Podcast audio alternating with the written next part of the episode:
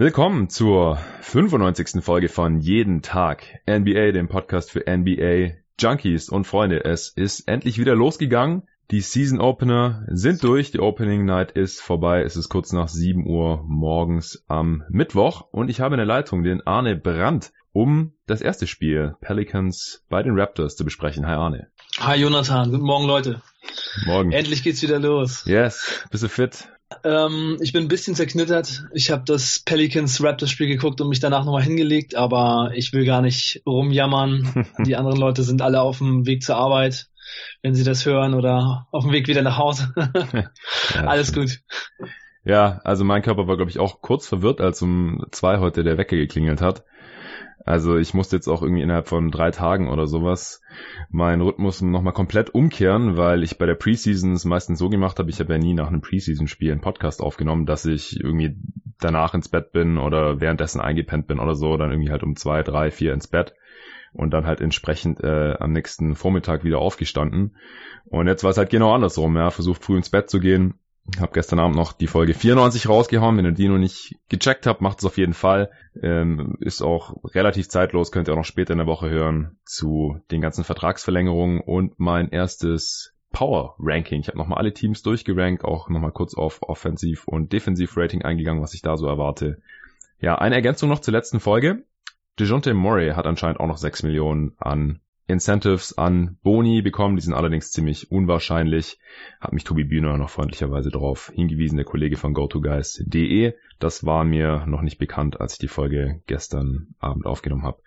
Gut, hauen wir rein, denn der Nico wartet schon, um dann gleich mit mir Clippers gegen Lakers zu besprechen. Das Spiel ist gerade vorbei. Jetzt muss ich mich gerade nochmal umdenken hier ins erste Spiel, das äh, vor jetzt schon fast drei Stunden zu Ende war oder zweieinhalb. Es ging ja in Overtime. Ich denke, die meisten haben das Ergebnis schon gecheckt, die jetzt den Pod hören. Die Raptors haben am Ende dann knapp gewonnen, wie gesagt, nach Verlängerung, nachdem sie eigentlich, wie ich finde, über weite Strecken nicht unbedingt wie das bessere Team aussahen. Die Pelicans natürlich leider ohne Zion angetreten, was man ihnen auch ein bisschen angemerkt hat, wie ich finde. Also da fehlt dann einfach jemand im Frontcourt. Ja, Arne, wie würdest du das Spiel denn so kurz in ein, zwei Sätzen mal zusammenfassen? Wie war dein Eindruck von dem Game? Und dann gehen wir natürlich ein bisschen auf den Spielverlauf ein, was uns so aufgefallen ist. Ja, also wie du schon gesagt hast, die Pelicans waren fast das gesamte Spiel vorne. Also ich würde mal sagen, wenn man so auf die Timeline guckt, so 80 Prozent der Zeit ungefähr. Hm. Äh, mir ist also erstmal vor dem Spiel haben die Raptors ihre Ringe bekommen. Das war natürlich äh, dann schon so ein bisschen äh, ein zeremonieller Tag und ich hatte das Gefühl, die Raptors wollen das Spiel schon unbedingt gewinnen. Hm. Dann ist mir aufgefallen, dass so insgesamt ich das Gefühl hatte, ja, dieses Raptors-Team ist halt noch sehr ähnlich dem Team der letzten Saison, dem Championship-Team, bis auf das eben der beste Spieler und äh, der Starter auf Studiengrad nicht mehr dabei sind, aber ansonsten doch sehr ähnlich. Mhm. Und ja, ich hatte das Gefühl, bei den Raptors sind die Rotations alle schon sehr klar und sehr fest und bei den Pelicans hat es mich doch teilweise sehr gewundert, welche Spieler auf dem Feld waren und wie es so gelaufen ist. Ähm, also ich habe das Gefühl, da wird sich in dieser Saison wahrscheinlich noch eine Menge drehen und verändern, während es bei den Raptors eher schon so ein bisschen eingespielter wird. Ja, das kann ich alles bestätigen. Was ich ziemlich krass fand bei den Raptors, dass Nick Nurse irgendwie, glaube ich, noch so ein bisschen in den Playoffs hängt, weil der hat echt eine Playoff-Rotation gefahren hier. Im ersten Spiel der Saison acht Mann und der achte hat auch nur 15 Minuten gesehen und es war ein ungedrafteter Rookie in Terrence Davis. Und die anderen sieben waren halt Spieler vom Championship-Team, also inklusive Anunobi dann, der im Prinzip für Kawhi jetzt startet, fast 36 Minuten bekommen hat. Und dann ist halt noch Van Vliet in die Starting Five gerutscht, der hat 44 Minuten gesehen. Also ja, es war ein Overtime-Game, deswegen kann man hier vielleicht fünf Minuten abziehen so bei den Startern, aber sonst wären es halt 39 gewesen oder sowas. Und Van Vliet ist auch noch ein paar Minuten draußen gewesen, weil er umgeknickt ist. Also wirklich heftige Load hier teilweise schon. Siaka mit 38 Minuten, dann ist er ausgefault. Lowry mit 45 Minuten. Also ich verstehe nicht ganz, was Nurse hier machen wollte, aber wie du gerade schon gesagt ich, hast, vielleicht. Ich glaube, es liegt an gewinnen. der Ring Ceremony Night. Die ja. wollten das Spiel unbedingt gewinnen. Ja. Sie wollten einfach nicht, dass sie jetzt ohne Kawhi in die Saison starten und dann gleich das erste Spiel gegen einen mittelmäßigen Gegner verlieren. Genau, gegen ein Team, das die meisten nicht in den Playoffs sehen im Westen und dann auch noch ohne die Rookie-Sensation Zion Williamson. Das glaube ich auch. Trotzdem war das aus meiner Sicht ein bisschen verstörend. Also, dass er jetzt nicht besonders von Stanley Johnson und Ronnie Hollis Jefferson angetan war, das hat er ja auch schon in der Preseason durchklingen lassen. Da habe ich ein sehr ehrliches Interview von ihm gesehen gehabt, wo er gesagt hat, äh, also offensiv machen die irgendwie nix und äh, unsere defensiven Rotationen haben sie auch noch nicht verstanden. Und dann hat er sie konsequenterweise auch hier nicht eingesetzt. Ganz anders auf der anderen Seite bei den Pelicans. Gentry hat eine Zwölf-Mann-Rotation hier fahren lassen. Auch sehr interessant. Also da habe ich ja, dann... Nach, ja, nach zwei gespielten Minuten im zweiten Viertel hatten schon alle Spieler von den Pelicans Spielzeit bekommen. Ja, also außer Jackson Hayes ist der einzige, der gar nicht eingesetzt wurde, was ich jetzt auch nicht weiter verwunderlich finde. Aber bei den anderen, ich habe ja, mich eh schon so ein bisschen recht, gefragt, ja. bei, bei den Pelicans, wer da jetzt so spielt. Also obwohl jetzt mit Zion ein Starter rausfällt, sind halt trotzdem noch zwölf Mann im Kader, denen man Minuten geben könnte. Aber auf der anderen Seite habe ich dann halt gedacht, dass der eine oder andere Wett oder gute Spieler auch dann ein paar Minuten zu wenig gesehen hat. Gerade im vierten Viertel, wo die Pelicans dann halt das Spiel so ein bisschen aus der Hand gegeben haben und dann im Endeffekt haben sie es ja auch verloren. Ähm, gehen wir kurz ein bisschen auf den Spielverlauf ein. Du hast ja schon gesagt, die Pelicans lagen die meiste Zeit vorne. Woran lag das aus deiner Sicht? Ja, das war teilweise das richtig heiße Shooting von den Pelicans. Also die hatten richtig viele Dreier getroffen die ganze Zeit. Zum Beispiel Nico Lomelli, der hat äh, vier Dreier in der ersten Halbzeit schon getroffen. Ja. Und das war so der Grund, ein super heißer Start ins Spiel auch von den Pelicans. Da ging es gleich richtig äh, los. Auch Ingram hat ganz gut gescored.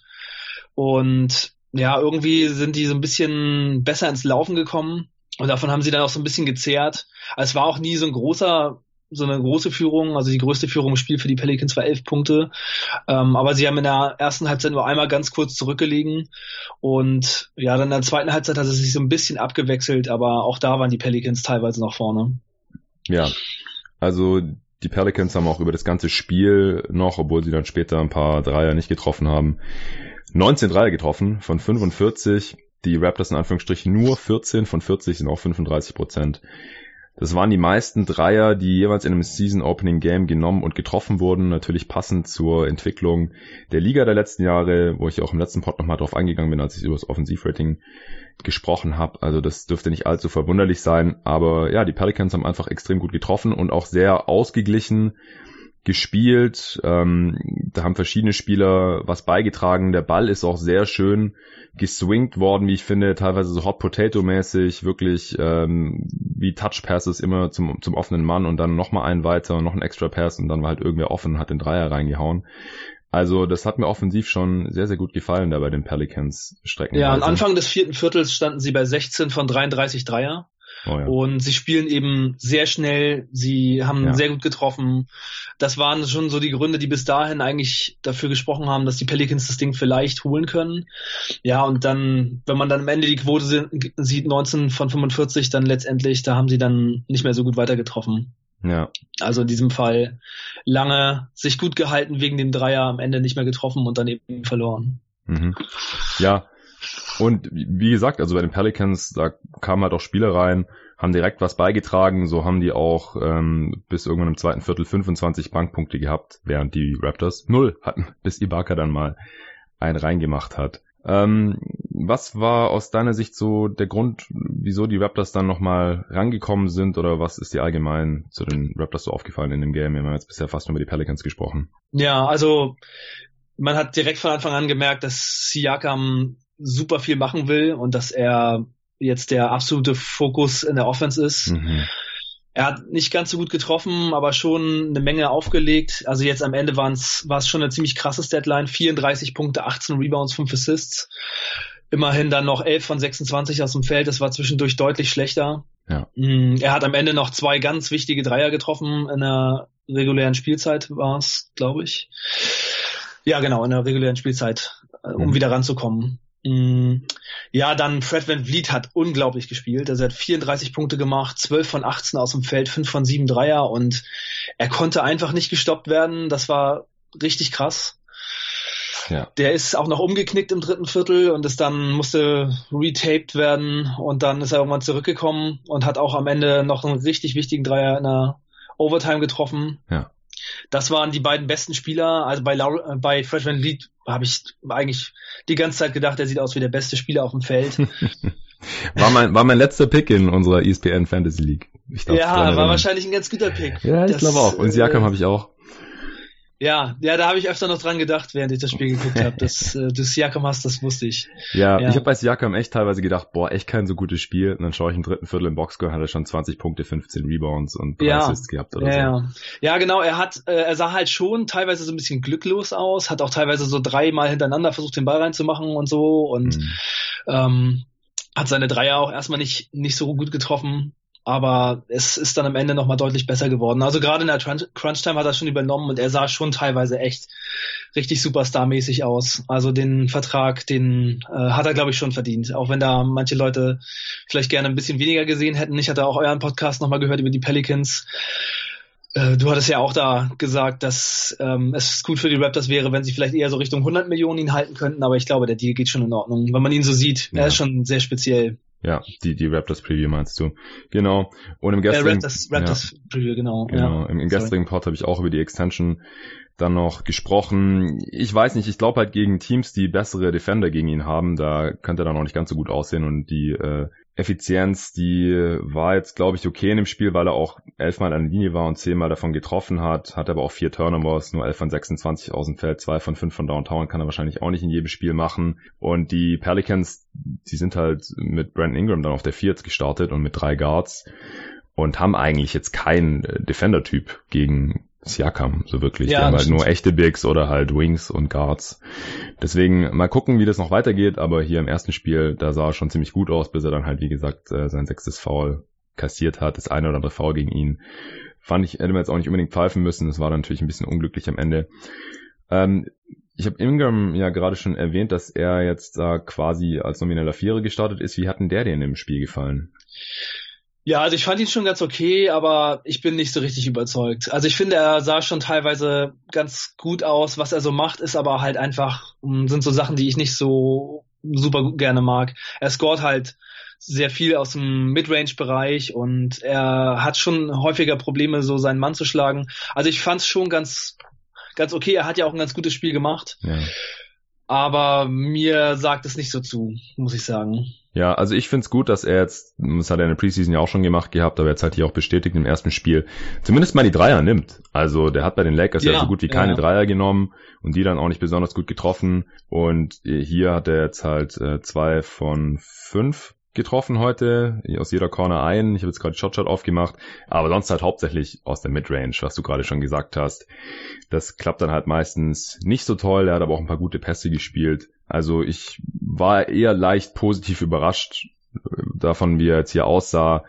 Äh, und ich glaube auch, dass er statistisch gesehen jetzt äh, von dem wahrscheinlich zweimonatigen Ausfall von Zion ganz gut profitieren können wird, weil den Fit mit den beiden bin ich jetzt nicht so begeistert, auch wahrscheinlich dann nach wie vor nicht, wenn Zion zurückkommt, aber solange er jetzt fehlt, glaube ich, kann Ingram hier schon ziemlich viel übernehmen. Ja, ja, statistisch schon, aber ob es wirklich zu Siegen beiträgt, das will ich erstmal noch sehen. Ja. Also ich bin da bei Ball und bei Ingram bei beiden noch äh, sehr unentschieden, ob das wirklich funktionieren wird. Mhm. Ich würde sagen, wir äh, können noch kurz vielleicht über die Crunch Time sprechen und dann äh, vielleicht noch, wenn du dir irgendwas aufgeschrieben hast, was du noch unbedingt loswerden möchtest. Äh, also das Spiel war dann ab zwei Minuten vor Schluss ziemlich knapp. Ähm, 110 zu 110 und dann äh, hat Okafor Lowry bei einem Dreier gefoult, der hat aber nur zwei von drei getroffen, äh, waren die Raptors 112 zu 110 vorne, kam ein Holiday, der hat einen Eurostep Layup gemacht, zwei Minuten vor Schluss war das Spiel dadurch Kann ich dich einmal kurz unterbrechen, ja, Jonathan? Gerne. Also ich finde gerade, dass wir über die Crunch Time sprechen und äh, Okafor erwähnt wird, schon halt ziemlich bemerkenswert. Ja. Also ja. die, die Line-Up in, im vierten Viertel für relativ lange Zeit, bis zwei Minuten 14 vor Schluss, war Okafor, Ingram, Frank Jackson, Drew Holiday und Josh Hart. Also das ist das, was das ist das, was ich meine. Ne? Also ich hatte schon das Gefühl, eigentlich hätten die Pelicans hier das Ding klauen können äh, in Toronto aber die Lineups waren teilweise so, dass ich mich echt gefragt habe, ob das äh, noch als Preseason-Game hier auf dem Zettel stand bei den Pelicans. Ja, also Okafor war viel zu lang drauf. Ich habe mich gefragt, ob Favors vielleicht verletzt ist, weil er nur wenig Minuten gesehen hatte. Aber der kam dann in der Overtime wieder rein. Aber erstmal kam ja. Nicolo Melli für Okafor rein.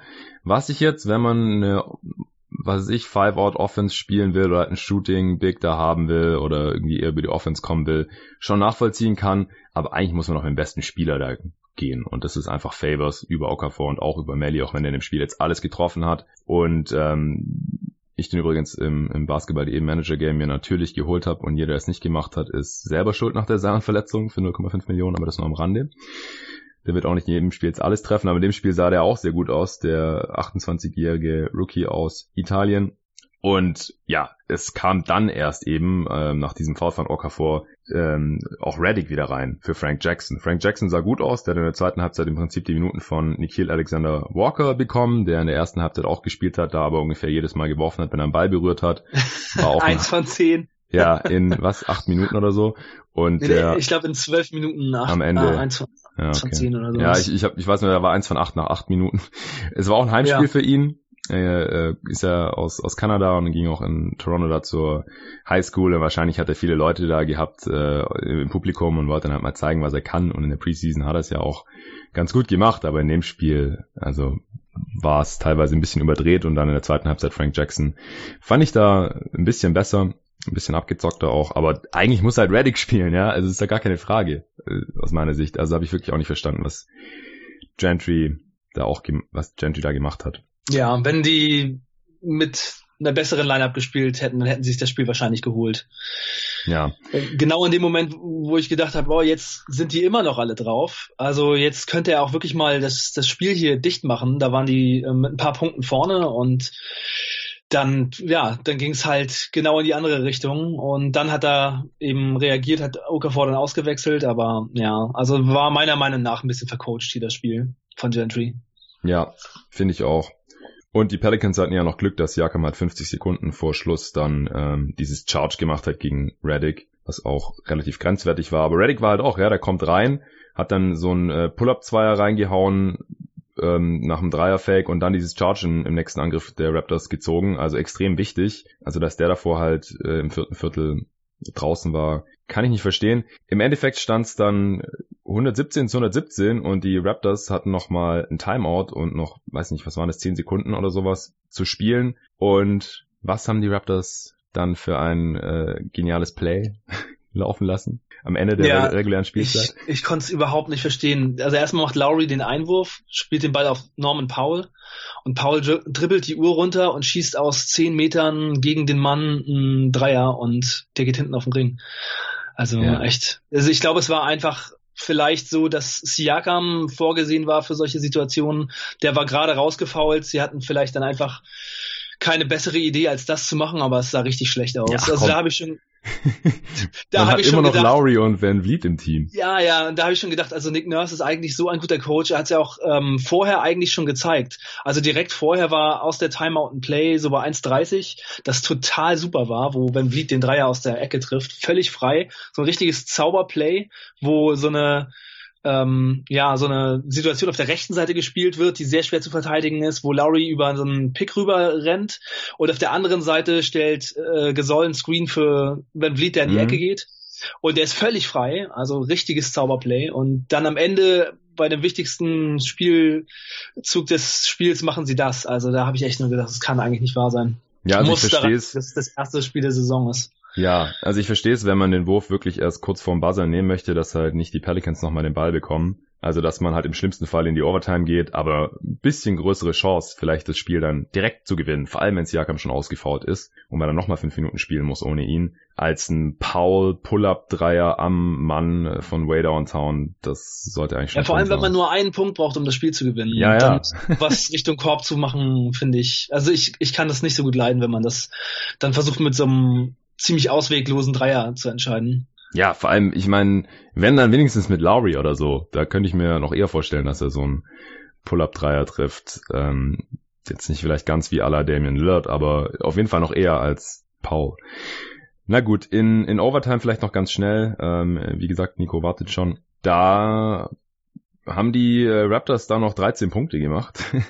also in fünf Minuten und äh, die, die Pelicans halt nur noch fünf. Wir müssen jetzt nicht jeden äh, Angriff hier besprechen, vor allem weil es am, am Ende dann nicht mehr spannend war. Ähm, nee, die haben sogar noch mehr Punkte gemacht. Doch, nee, stimmt. 130 zu 122 war der Endstand. Ja, wie würdest du die Overtime zusammenfassen in zwei Sätzen vielleicht?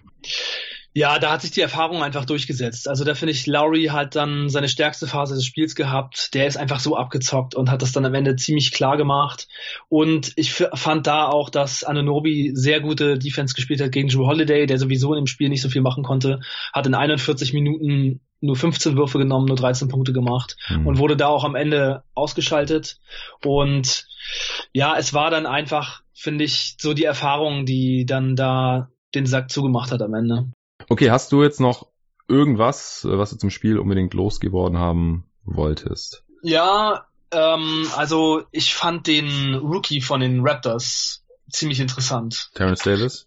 Terrence Davis, ja. Ah. Undrafted Rookie und der ist ja jetzt reingekommen, weil Stanley Johnson und Hollis Jefferson offensichtlich noch nicht bereit sind. Aber ich fand ihn äh, ziemlich gut. Ja. Also er hat defensiv einen starken Eindruck gemacht und offensiv nur Sachen gemacht, die er kann.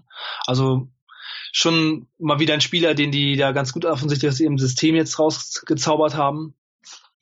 Und ja, zu den Pelicans, ich bin einfach mal gespannt, wer sich da letztendlich durchsetzt und ob in der Form weiter rotiert wird. Also es ist schon sehr ungewöhnlich.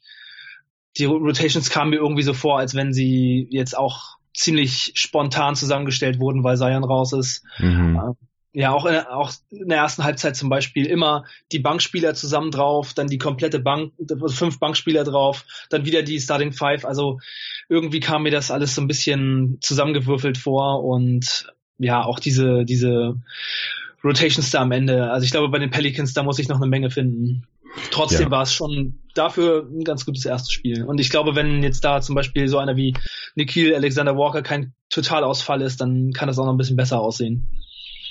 Ja, sehe ich alles auch so. Ich äh, fand, die Pelicans sahen echt schon ganz gut aus, dafür, dass sie, wie gesagt, ohne Zion gespielt haben, jetzt einigermaßen kurzfristig und eigentlich halt auch noch so viele junge Spieler haben. Ich denke auch, dass äh, sie ja auf jeden Fall ein interessantes Team sein können, das auch bessere Teams regelmäßig ärgern kann. Aber Ansonsten würde ich jetzt auch noch nicht allzu viele Schlüsse aus diesem ersten Spiel ziehen. Ich glaube nicht, dass wir die ganze Sau über mit einer 12-Mann-Rotation spielen werden. Also da wird irgendwer rausfallen.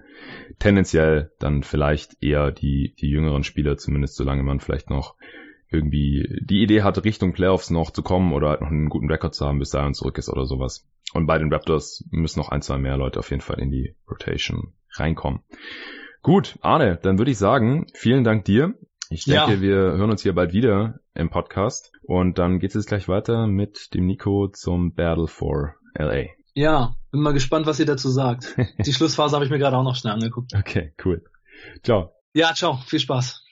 So, jetzt habe ich kurz was für euch, liebe Hörer. Da du gerade meinen Podcast hörst, darf ich davon ausgehen, dass du dir gerne Infos via Audioformate reinziehst. Geht mir genauso und neben vielen Podcasts bin ich auch begeisterter Blinkist-Nutzer. Kennst du noch nicht?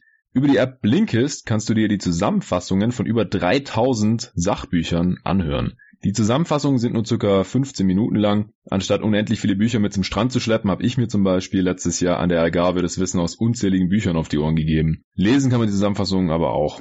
Etwa neueste Ratgeber, zeitlose Klassiker oder viel diskutierte Bestseller aus mehr als 25 Kategorien, wie zum Beispiel Politik, Psychologie, Wissenschaft und Biografien und Memoiren, auf Deutsch sowie auf Englisch. Tipps, Tricks und Lifehacks gibt's am Ende viele Titel für deinen Alltag und Beruf. Wenn das was für dich sein könnte, dann geh doch mal auf blinkist.de slash jeden Tag NBA als ein Wort und sicher dir 25% Rabatt auf ein Jahresabo Blinkist Premium. Stunde Autofahrt oder in der Bahn rumsitzen, zack, wieder vier Bücher schlauer. Ich persönlich höre viel aus den Kategorien Geschichte, persönliche Entwicklung und Produktivität. Vor allem letztere haben mir auch dabei geholfen, diesen Podcast auf die Beine zu stellen, zum Beispiel Dein nächstes großes Ding von Matthew Mockridge. Und mittlerweile ist jeden Tag NBA ja immer ein so großes Ding, dass Blink ist es so eine gute Idee, halt hier ein paar Folgen zu sponsern.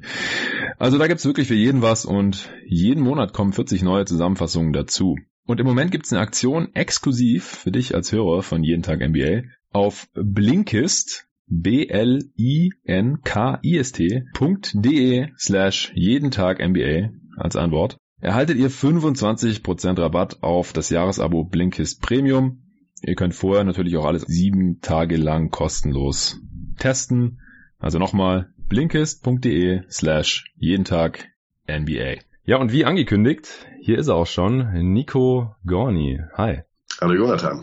Du hast ja auch Lakers gegen Clippers gerade angeschaut. Äh, wir haben vorhin uns auf Twitter schon kurz ausgetauscht. Und äh, vor zwei Jahren, wenn ich dir da gesagt hätte, dass mal im Season Opener Kawhi gegen Danny Green und LeBron spielt, und zwar bei Clippers gegen Lakers, was hättest du da gesagt? ja, ich hätte äh, den Kopf geschüttelt und nicht wirklich dran geglaubt. Schon irgendwie merkwürdig. Ja, genau. Für die Hörer, die es jetzt nicht auf dem Schirm haben, du bist genauso wie ich äh, sehr großer LeBron-Fan seit Tag eins und gleichzeitig eigentlich Spurs-Fan und daher natürlich viele Jahre lang ähm, an Kawhi Leonard und Danny Green dran gewesen, die natürlich auch viel geholt haben für die Spurs. Aber jetzt bei anderen Teams sind, beide in LA, aber bei unterschiedlichen Teams. Und es war auf jeden Fall eine sehr interessante Partie. Man kann jetzt noch nicht unendlich viel für die Playoffs oder so rausziehen, ist klar, es ist das erste Spiel der Saison, die Playoffs sind noch in weiter Ferne, es haben bei beiden Teams Spieler gefehlt und so weiter, aber es war eben das erste Spiel dieser Teams, wo es wenigstens schon mal um was geht. Also ich fand das jetzt auch ganz schön, wollte ich eigentlich am Anfang vom Pod auch sagen, jetzt mal so ein Regular Season Spiel zu analysieren, weil es ist halt irgendwo ja, natürlich sehr viel bedeutsamer als Summer League oder Preseason, wo ich ja jetzt auch noch keine ganzen Spiele hier analysiert habe oder so, aber halt nicht annähernd so intensiv wie jetzt ein Playoff-Spiel. Ja, äh, erstmal vielleicht in, in zwei, drei Sätzen. Was hältst du von dem Spiel? Wie hat's dir gefallen? Ich, fand's auch, also mir, mir hat das Spiel als Eröffnung, ich habe das Pelicans Raptors Spiel noch nicht gesehen, ich bin erst zum Lakers Spiel aufgestanden, das hole ich mhm. gleich noch nach. Ähm, zur Eröffnung war es super. Man hatte direkt eine relativ intensive NBA-Erfahrung nach der langen Pause. Man hat das Gefühl, dass beide Teams durchaus Bock hatten und auch ähm, direkt ziemlich euphorisch aus den Löchern gekommen sind. Und äh, als Gesamtpartie hat es erstmal Spaß gemacht und ich freue mich auf die aktuelle Saison. Ja. Hast du das Spiel von Anfang an sehen können dann? Ich habe es von Anfang an geguckt. Ich, hab, ähm, ich bin real live äh, dazugekommen. Zur zweiten Halbzeit war ich dann live dabei. Ja, ja, cool, weil ich äh, konnte durch die Overtime bei Raptors Pelicans dann erst Mitte des ersten Viertels einsteigen. Da haben die Lakers geführt und die Clippers hatten irgendwie noch nicht viele Punkte. Also ich weiß nicht mehr, ob es so 15 zu 8 war oder irgendwas um den Dreh. Im Endeffekt haben aber die Clippers das Spiel drehen können. Vor allem im zweiten Viertel haben sie 40 Punkte gemacht und ähm, waren dann erstmals in vorne. Die Lakers sind dann durch einen Run im dritten Viertel nochmal rangekommen, aber im letzten haben sie dann nur noch 17 Punkte gemacht und die Clippers wieder 27 und das war im Endeffekt dann auch die Differenz des Endstands. 112 zu 102 mit 10 Punkten haben die Clippers hier dieses erste Battle for LA von insgesamt vieren dieser Matchups in dieser Saison für sich entscheiden können. Ja, sprechen wir vielleicht erstmal so ein bisschen über den Spielverlauf noch. Wie hast du es empfunden? Ich habe es gerade schon so grob umrissen. Was waren so die, die Faktoren äh, bei den verschiedenen Runs aus deiner Sicht? Mm, ja, also am Anfang hat man gemerkt, dass ähm, vor allen Dingen LeBron sehr spritzig wirkte und auch energisch. Ähm, da hatte man, ich als Fan, direkt ein gutes Gefühl und dachte, oh, wahrscheinlich hat ihm die lange Pause wirklich gut getan. Mhm. Ähm, hat auch gut gestartet, direkt einen Kickout zu Danny Green äh, für, für drei Punkte. Er selber hat gescored und hat das Gefühl, dass die Lakers eigentlich ähm, einen sehr guten Start hingelegt haben, aber dann, wie du gerade schon gesagt hast, ähm, hat sich das relativ schnell geändert, nachdem das erste Mal James auf die Bank gegangen, gegangen ist und dann zum Ende des ersten Viertels ein All-Bench-Line-Up der Lakers auf dem Platz stand. Das hat dann, ging dann, äh, führte dann dazu, dass die äh, Clippers langsam aber sicher die Oberhand gewinnen konnten. Ja, also die All-Bench-Lineups sind vor allem jetzt ohne Kyle Kuzma, der noch verletzt draußen ist und ja, selbst ohne Rondo, weil er halt irgendwie so der einzige andere Ballhändler ist. Ähm, Caruso ist gerade auch noch verletzt.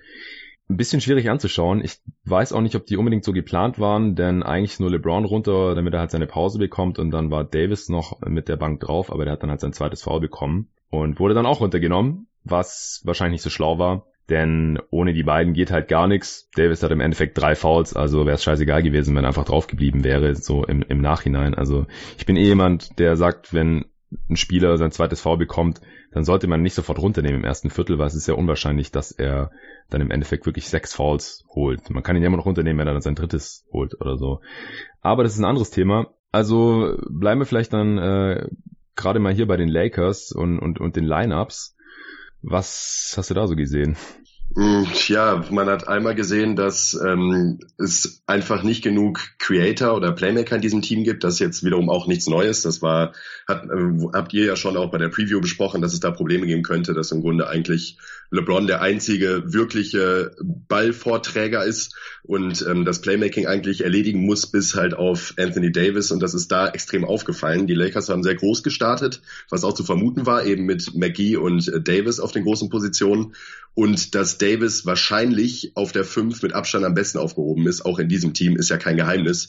Und das wurde ja auch schon zu Genüge ausdiskutiert. Hier hat man aber wieder gemerkt, dass das vor allen Dingen offensiv halt durchaus Probleme bereitet. Denn wenn eben ein Big, der immer abseits steht, entweder Javel McGee oder Dwight Howard ist, dann sorgt das halt eben nicht nur für Spacing-Probleme, sondern dafür, dass man offensiv in manchen Situationen ziemlich zahnlos gewirkt hat. Vor allen Dingen eben, wenn es nur zwei Spieler auf dem Feld stehen, äh, die sich selber einen Wurf kreieren können mit Davis und LeBron. Ja, genau. Also das kann ich alles so unterschreiben. Und wir haben in dem Spiel halt wirklich 38 Minuten lang, ungefähr ein bisschen länger, McGee oder Howard drauf gehabt. Das heißt, nur 10 Minuten lang kann man von einer Small Ball Lineup wirklich sprechen.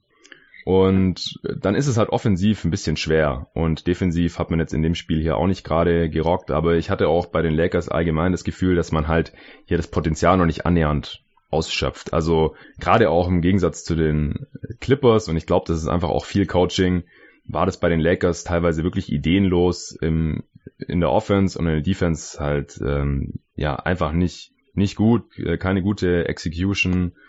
Ähm, und bei den Clippers ist es halt eine ganz andere Geschichte gewesen. Die haben ja letztes Jahr auch schon stark overperformed mit ihrem Kader und das habe ich auch zu großen Teilen eben Doc Rivers angerechnet. Und hier war es halt oft so, wenn LeBron nicht irgendwas gemacht hat oder AD einfach durch individuelle Klasse, dann ist offensiv einfach nicht so viel passiert. Und gerade halt, wenn LeBron nicht drauf war, dann war man extrem stark abhängig davon, dass äh, Danny Green jeden Dreier trifft oder solche Geschichten, was ja im dritten Viertel dann auch passiert ist. Ähm, ja, warum konnten äh, die was haben die Clippers gut gemacht aus deiner Sicht? So hm, die Clippers haben vor allen Dingen das gut gemacht, was sie auch in der letzten Saison gut gemacht haben, beziehungsweise auch noch in der ersten Playoff-Runde gegen die Golden State Warriors sehr gut gemacht haben. Und das ist Lou Williams und Montrezl Harrell einfach mal machen lassen. Die beiden haben nämlich wieder äh, ein extrem gutes Spiel hingelegt. Das Pick and Roll ist einfach unfassbar schwer zu verteidigen von beiden. Ähm, Lou Williams äh, ist einfach sehr gut, wenn es darum geht, zum Korb zu gehen, hat auch wieder ein extrem beeindruckendes O-Rating aufgelegt in diesem Spiel und ist halt einfach extrem effizient von der Bank. Wenn man dazu dann eben noch den äh, aktuell wahrscheinlich besten Spieler der Liga mit Kawhi Leonard nimmt, dann äh, hat man halt eben eine Offense, die ziemlich gut aussieht und ziemlich schwer zu verteidigen ist. Und das hat man an vielen Stellen jetzt schon gemerkt. Ja, wie hat dir Kawhi gefallen? Im ersten Viertel, das wirst du dann verpasst haben, war er ziemlich schwach. Da waren ein paar forcierte Würfe, die nicht reingegangen sind und er wirkte ein bisschen eingerostet. Das hat sich dann aber mit seinen, ich glaube, es waren 13 Punkte im zweiten Viertel, äh, mhm.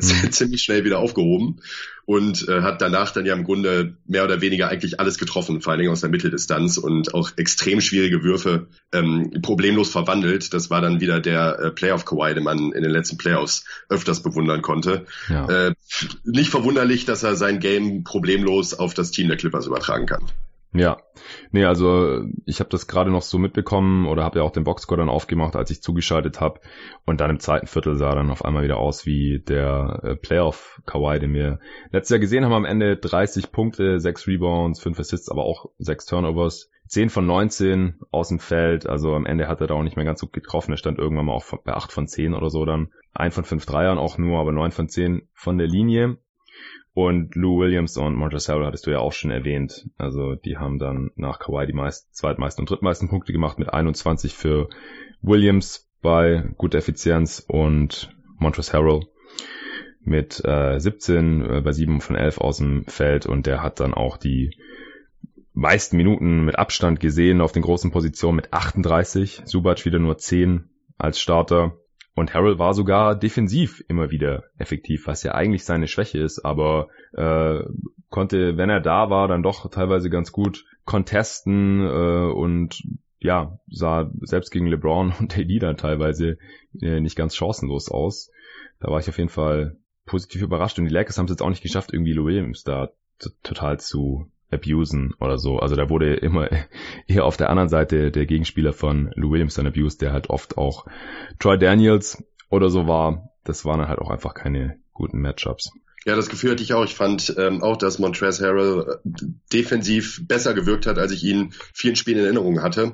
Genau das, was du eben angesprochen hast. Der ist halt eben vom äh, athletischen Typ auch extrem dynamisch und ich glaube, das hilft ihm auch in so einem Matchup. Die Lakers haben ja überwiegend groß gespielt, wie wir gerade gesagt haben, und dann ist seine Schnelligkeit und auch seine Sprungschnelligkeit dann doch ziemlich wertvoll und das hat man defensiv auf jeden Fall gemerkt. Ja.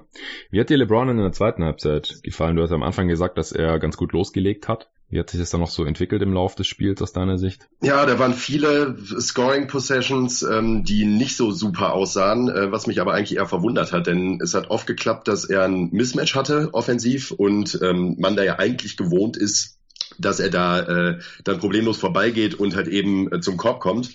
Das ist teilweise sogar auch gelungen, dass er eben zum Korb gekommen ist, hatte aber mit dem Finishing Probleme und ähm, wie, wie, wie ich eben schon sagte, er ist halt gut am Anfang rausgekommen, aber man merkt dann schon, dass er halt eben nicht mehr der LeBron von vor zehn Jahren ist, äh, allein was die, was den ersten Schritt angeht. Also einen kleinen Schritt scheint er einfach insgesamt verloren zu haben, was nicht heißt, dass er jetzt ähm, extrem, äh, dass das ein extremer Abwärtstrend ist. Aber er, er hat halt eben nicht mehr diesen garantierten ersten Schritt, um an, im Grunde an jedem Spieler vorbeizukommen. Und das hat man auch so wieder gemerkt. Hilfreich ist dann natürlich auch nicht, dass äh, das Spacing und die generelle Offense der Lakers noch sehr rostig wirkte. Das haben wir gerade auch schon gesagt. Aber das finde ich auch nicht verwunderlich und ich finde es auch, finde auch, dass man da durchaus nachsichtig sein muss beim ersten Saisonspiel mit einem Grunde komplett neuen Team, das sich da im Sommer zusammengefunden hat. Und ich erwarte da durchaus Verbesserungen und würde das Ganze jetzt auch in keiner Form überbewerten. Ja, ich auch nicht, aber ich fand es schon ein bisschen erschreckend, wie ähm, ja alt LeBron teilweise aussah ja. in der zweiten ja. Halbzeit. Also es war auch nicht nur beim Antritt, sondern auch beim Finishing, hast du ja gerade schon angesagt, da war er äh, schon angesprochen, war er teilweise nicht mehr so explosiv, dass er dann auch über zwei Defender einfach äh, drüber finisht und so ein paar Sachen sahen mir auch ein bisschen nach Pech aus, ja, auch gerade bei Jumpern, da waren viele so ein bisschen in and out, da ist er zwar schon seine ganze Karriere eher streaky, aber da könnte auch der eine oder andere noch reinfallen. Am Ende hat er in dem Spiel halt nur 7 von 19 aus dem Feld geschossen, 1 von 5 von Downtown, war auch nur viermal in der Linie. Das kann natürlich alles besser sein und so sind dann halt auch nur 18 Punkte dabei rausgekommen. Zwar auch 8 Assists, fünf Turnovers, hätten auch noch mehr Assists sein können, wenn einfach die Shooter teilweise noch ein bisschen besser getroffen hätten. Die Lakers haben zwar insgesamt 39 Prozent getroffen, aber Quinn Cook kann ich mich zum Beispiel erinnern, der äh, hat mal in einer Possession zwei weit offene Dreier daneben gehauen, also erstmal einen nach dem LeBron-Pass, dann gab es irgendwie einen Offensiv-Rebound und dann kam am Ende wieder ein Kickout zu Cook in der Corner und der war wieder nicht drin. Cook insgesamt 0 von 3 von Downtown das äh, muss er muss dann einfach besser sein, weil Cook ist einfach auf dem Feld, damit er die Dreier reinhaut. Was anderes kann der ja nicht wirklich. Dafür haben halt andere Spieler ihre Dreier gut getroffen. Also Dudley hat beide getroffen und Danny Green war halt auch noch unglaublich, oder? Ja, ja. Topscorer ähm, der Lakers mit 28. Ja, äh, natürlich sehr schön für Danny Green und es freut mich auch sehr für ihn. Ich hab, äh, schon, bin schon immer großer Danny Green-Stan gewesen und habe ihn auch immer verteidigt, wenn es darum geht, dass er eigentlich nichts drauf hat und hm. äh, ab und zu mal den Dreier treffen kann. Letztes Jahr bei den Raptors hat er dann wieder gezeigt, wie wertvoll er sein kann, auch für eben Top-Contender oder in dem Fall sogar ein Champion. Und das jetzt im ersten Spielen ist, war, war natürlich absolut überragend. Trotzdem denkt man sich dann auch dabei, wenn Danny Green schon 28 Punkte für einen macht und man trotzdem ziemlich deutlich verliert, ist das nicht so ein gutes Zeichen. Ja, das stimmt definitiv. Also der hat, was hat er im dritten Viertel gemacht? 18 Punkte oder so. Ja. Da hat er halt kurz alles getroffen und dann äh, hat er ja auch noch drei Zweier sogar gemacht. also ist dann halt auch teilweise zum Korb gegangen und die Defense rechnet dann eigentlich nicht so wirklich damit, dass er dann selber finishen will, aber er hat es dann halt einfach gemacht. Und so hat er halt ein sehr effizientes Spiel da gemacht. Aber wenn er halt nicht so brennt von der Dreierlinie, dann ist es halt insgesamt auch einfach kein gutes, keine gute Quote hier für die Lakers, wenn man ihn jetzt mal rausnehmen würde. Und ich finde auch, dass die nicht so viele freie Dreier kreieren konnten. Also die Clippers haben das schon gut gemacht, irgendwie halbwegs die Zone zu verstopfen, wenn ähm, Anthony Davis irgendwie ins Post-Up geht, was viel zu viel gemacht wurde. Also Pick and Roll wurde mit LeBron und AD so gut wie gar nicht gespielt, ist aber halt auch nicht so toll, weil es halt kein Space Pick and Roll sein kann, wenn da immer noch ein Howard oder ein McGee mit drauf steht. Aber insgesamt kann einfach nicht das Go-To-Play sein, dass LeBron irgendwie One-on-One -on -one was versucht oder AD One-on-One -on -one was versucht und die anderen gucken halt zu und der Gegenspieler vom Center kann rüber rotieren und deswegen sind die Dreierschützen dann halt auch nicht wirklich frei also die, die Offense, wie gesagt, das war ein ziemlicher Krampf teilweise bei den Lakers und wenn dann bei LeBron halt individuell nicht so viel geht, der Run, als Danny Green dann auch alles getroffen hat und so, der kam ja auch zustande, als LeBron auf der Bank saß. Also die ging runter und dann haben die ja. Lakers einen 15 zu 0 Run gemacht. Also das, ja, kann eigentlich alles nicht so wirklich sein. Wie hat dir AD gefallen? Äh, für, für das, was er machen konnte, hat er mir gut gefallen. Ähm, er wurde ja gefühlte 15 Mal am linken, ähm, am linken High Post oder Mid Post angespielt und konnte eben für sich selbst kreieren. Ja. Ähm, da sah er halt teilweise auch aus wie der ähm, Pelicans AD. Allerdings ist das ja auch wiederum genau der Punkt, wo man sich als Lakers-Fan wahrscheinlich gedacht hat, dass man den ja nicht unbedingt immer zu sehen bekommt oder zu sehen bekommen muss. Denn das war eben der Anthony Davis, der im Grunde wenig Unterstützung bekommt und einfach den äh, Ball bekommt und ihm gesagt wird, dann mach mal. Ähm, da kommt dann direkt der Punkt dazu, ähm, dass ich nicht ganz verstanden habe, warum man LeBron und AD nicht in deutlich mehr Two-Man-Actions verwickeln konnte oder denen die Möglichkeit gegeben hat, mal ein paar Pick-and-Roll zu laufen. Es war dann eben oft, dass ein Screen gestellt wurde, öfters sogar eben von dem anderen Big, äh, sei es dann McGee oder Howard für LeBron und Davis halt eben als Shooter in Anführungsstrichen am Rand stand. Und da sehe ich jetzt nicht, warum das so eine super erfolgreich äh, erfolgsversprechende Taktik sein sollte für die Lakers offensiv. Ich hätte mir da deutlich mehr ähm, Davis als Rollman gewünscht, wie man es ja in der Preseason auch öfters gesehen hat. Mhm. Denn das stelle ich mir extrem schwer zu verteidigen vor. Und das fand ich ein bisschen schade. Und ich glaube, dadurch hätte, davon hätte Davis halt auch noch deutlich mehr profitieren können, als er das jetzt in diesem Spiel getan hat. Ja, ich weiß nicht, ob der Plan war, vielleicht jetzt gegen die Clippers, weil man dachte, ja, die haben nicht so gute Bigs die irgendwie ein bisschen Post zu abusen, aber ich glaube halt, wenn man da mit ein bisschen Momentum ständig in die Zone reingerannt kommt, dann funktioniert das noch besser, weil in der Clippers Preview hatte ich auch mit Arne festgestellt, dass wir uns ein bisschen Sorgen um die Rim Protection machen, aber wenn man dann quasi ungestraft davonkommen kann, mit Patrick Patterson zu starten, ähm, der dann halt teilweise auch einen ganz soliden Job gegen AD gemacht hat und mit ähm, Harold 38 Minuten zu spielen, dann ist es einfach nicht die Lösung. Und AD hat halt viele Jumper dann auch äh, genommen, ähm, Fadeaways und so Geschichten. Im Endeffekt nur 8 von 21 aus dem Feld, keinen seiner beiden Dreier getroffen. Im ersten Viertel auch direkt vier Freiwürfe verworfen, was komisch war. Im Endeffekt dann noch 9 von 14. Also einfach nicht besonders effizient, drei Turnovers am Ende schon 25 Punkte, 10 Rebounds, 5 Assists. Das sieht natürlich ganz gut aus, zwei Blocks, so die totalen Zahlen. Aber da ist aus meiner Sicht einfach noch so viel äh, Potenzial ungenutzt gewesen. Wie gesagt, LeBron individuell auch nicht so toll. Also da ist noch sehr viel Luft nach oben, aber da muss einfach auch das offensive System dann ein bisschen anders aussehen. Also bei LeBron-Teams ist es natürlich oft so, dass es jetzt nicht kein mega kompliziertes Offensivsystem ist, aber wenn er halt ein Spiel hat wie in dem hier und wenn man halt auch einen Spieler hat wie Davis und dann noch ein paar Shooter drumherum, dann muss da eigentlich schon ein bisschen mehr gehen, als man jetzt hier heute gesehen hat. Und das kann ja auch noch kommen, wie du schon gesagt hast. Die Saison ist noch relativ lang. noch 81 Spiele, um genau zu sein. Hast du jetzt noch irgendwas zu dem Game? Also Crunchtime ja, brauchen wir keine besprechen. Gab keine. Ähm, was ich noch äh, kurz ansprechen wollte, war die ähm, Minutenverteilung beziehungsweise die Min Minutenbelastung. Das, das trifft es eigentlich besser. Ja. Ähm, es war zu erwarten, dass Davis und James viele Minuten abreißen werden müssen für dieses Lakers-Team und das wird sich wohl auch kaum großartig ändern im, im Laufe der Saison. Allerdings finde ich das halt, dass man in diesem Spiel so als ähm, Mars erstmal direkt gemerkt hat, äh, was für Probleme das mit sich bringen kann. Denn äh, beide wirkten sichtlich schlapp. Ich fand vor allem Davis wirkte zum Ende des Spiels extrem ausgelaugt, was halt eben auch nicht verwundert ist bei der Belastung, die er tragen musste. Und äh, mhm. da könnten tatsächlich große Probleme auf dieses Team äh, zukommen. Denn wenn beide nicht fit sind oder halt eben nicht um die 35, 36, 37 Minuten wirklich gute Leistung bringen können, dann wird es wahrscheinlich echt schwer für dieses Team. Und das hat man jetzt in diesem Spiel zumindest schon mal als Indikator durchaus erkennen können. Ja, das ist ein ganz guter Punkt. Wie hat dir die Minutenverteilung bei den ganzen Rollenspielern sonst so gefallen? Naja, das sowohl, äh, da ist eigentlich die Kadertiefe, du hast am Anfang die Verletzungen ähm, angesprochen, die jetzt ja eigentlich nicht so gravierend sein sollten, wenn man mal von den Namen ausgeht, von den Spielern, die verletzt sind.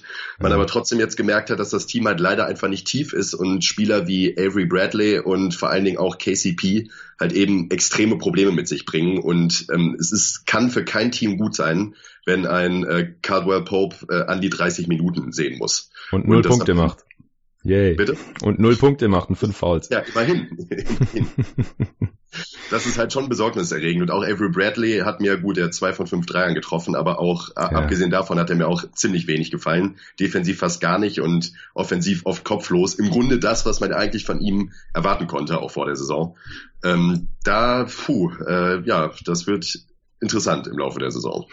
Ja, ich glaube, der eine oder andere hat sich ein bisschen mehr von Avery Bradley erhofft.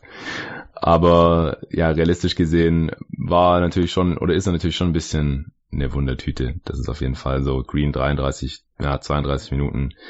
Das geht schon klar. Also ich glaube halt, dass Kuzma vor allem hilft, wenn man dann ohne AD und ohne LeBron spielt. Ja. ja, dann hat man wenigstens einen, der ein bisschen was machen kann in der Offense und noch nicht völlig überfordert ist. Also das war teilweise dann wirklich so, äh, hier ist der Ball, was machen wir jetzt? Nimm du mal, ah nee, mach du, nee, ich kann nicht, nimm mal du den Ball. Also das, das war ganz, ganz katastrophal.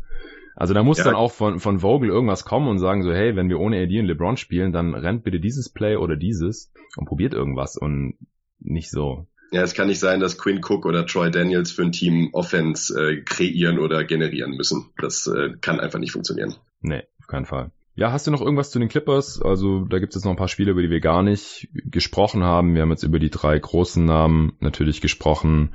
Also drei großen Namen. Paul George hat nicht gespielt natürlich, aber halt über Leonard Harrell und Williams, die drei Topscorer in diesem Spiel. Jermichael Green hat auch noch zwölf Punkte gemacht, vier Dreier getroffen teilweise auch im, im, vierten Viertel noch ein paar wichtige. Harkless hat 29 Minuten gespielt von der Bank, ähm, auch viel gegen LeBron und Anthony Davis verteidigt. Gegen Anthony Davis hat es nicht so gut geklappt, weil er da einfach im Post nicht gegenhalten konnte, dass Davis einfach zu groß, zu stark, zu lang. Ja, hast du noch irgendwas zu den Clippers? Ja, ich fand vor allen Dingen auch ähm, gerade Green und Harkless Green auch als, als Stretch Big extrem vielversprechend.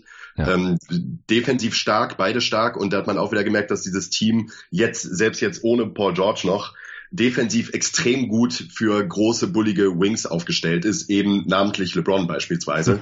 ähm, das können diese Spielertypen einfach unfassbar gut verteidigen und das hat man auch in diesem Spiel jetzt schon gemerkt.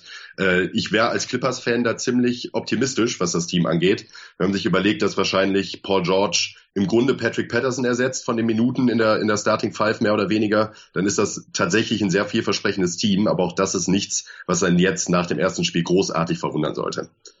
Ja, Denke ich auch. Also Patrick Patterson hat mich ein bisschen positiv überrascht, vor allem ersten Mal, dass er starten durfte. 17 Minuten gespielt, nur Dreier genommen, ein von drei getroffen und wie gesagt auch durchaus solide Defense. Und dann kann man halt einen Harkless und einen Green noch von der Bank bringen, die ja beide dann auch äh, mehr Minuten gesehen haben als Patterson letztendlich. Aber das überhaupt äh, ein Rotationsspieler ist, damit hatte ich jetzt nicht unbedingt gerechnet. Beverly und Shamit hat mir jetzt noch nicht wirklich erwähnt. Äh, Beverly hat jetzt auch kein besonders gutes Spiel offensiv, nur eins von sieben getroffen, kann seine fünf Dreier, aber zehn Rebounds und natürlich engagierte Defense, wie man es halt so von ihm kennt. Shamet, acht Punkte aus acht Würfen, zwei seiner vier Dreier, äh, ist in dem Spiel jetzt auch nicht besonders hervorgestochen, oder? Nee, Shamit war also, genau wie du es gesagt hast, auch offensiv okay irgendwie, aber defensiv auch ziemlich gut, hat er mir auch ziemlich gut gefallen. Ja. Die, der Backcourt ist, was die Defense angeht, der Clippers wirklich stark, hat man zumindest bisher den Eindruck. Ja, zumindest solange man halt Lou Williams nicht irgendwie großartig ja. abusen ja. kann. Ja. Gut, ich würde sagen, Nico, dann hätten wir es auch zu diesem Spiel. Vielen Dank dir. Und Gerne. Vielen Dank auch allen, die jetzt heute hier wieder zugehört haben bei diesen beiden Spielanalysen zur Opening Night. Also ich werde das Ding jetzt sofort raushauen. Ich werde es jetzt auch nicht mehr großartig schneiden oder abmischen. Mir ist im Nachhinein noch aufgefallen beim gestrigen Pod, dass der nicht perfekt abgemischt war, dass ich da manchmal versehentlich dann ein paar, paar Silben haben dann da gefehlt durch mein Programm. Die hat es einfach verschluckt und ich habe den dann abends einfach rausgehauen, ohne den nochmal anzuhören. Sorry, ich glaube, er war trotzdem hörbar, auch wenn das ein oder andere Wort dann vielleicht ein bisschen komisch geklungen hat. Ich hoffe, heute ist es nicht so wenn die Qualität dann halt nicht so ganz bei 100% ist, sondern vielleicht nur bei 90% oder so, hoffe ich mal im Vergleich zu den Season Previews, wo ich einfach mehr Zeit hatte für die Post-Production. Dann seht mir das bitte nach, aber das Ding muss jetzt raus, jetzt ist es schon 8 Uhr und die Leute wollen es ja vielleicht noch auf dem Weg zur Arbeit, Uni, Schule oder sonst wohin hören und je später der kommt, desto weniger Leute können den halt heute noch anhören und das wäre ja schade. Ja, deswegen danke für euer Nachsehen und cool, dass ihr hier dran seid, jetzt auch während der Regular Season. Gebt mir gerne Feedback zu diesem Format, was ihr gerne hören möchtet, was ihr wissen möchtet, was euch interessiert, wenn ihr die, Spiele nicht sehen konntet oder vielleicht auch wenn ihr sie gesehen habt, was wir hier besprechen sollen. Ich habe das jetzt einfach so ähnlich gemacht wie in den Playoffs, vielleicht nicht ganz so detailliert und auch nicht ganz so strukturiert, einfach weil es was anderes ist, wenn es keine Serie ist, sondern man einfach nur random irgendwelche Games analysiert, die halt anstehen und jetzt nicht irgendwie in der Serie auch auf Adjustments und so weiter eingehen muss. Wenn jetzt irgendwelche Punkte noch gefehlt haben, die euch auf jeden Fall interessieren, die aus eurer Sicht drin sein müssen bei so einer Spielanalyse morgens, dann lasst es mich wissen und dann werde ich das gerne implementieren. Vielen Dank dafür und bis zum nächsten Mal.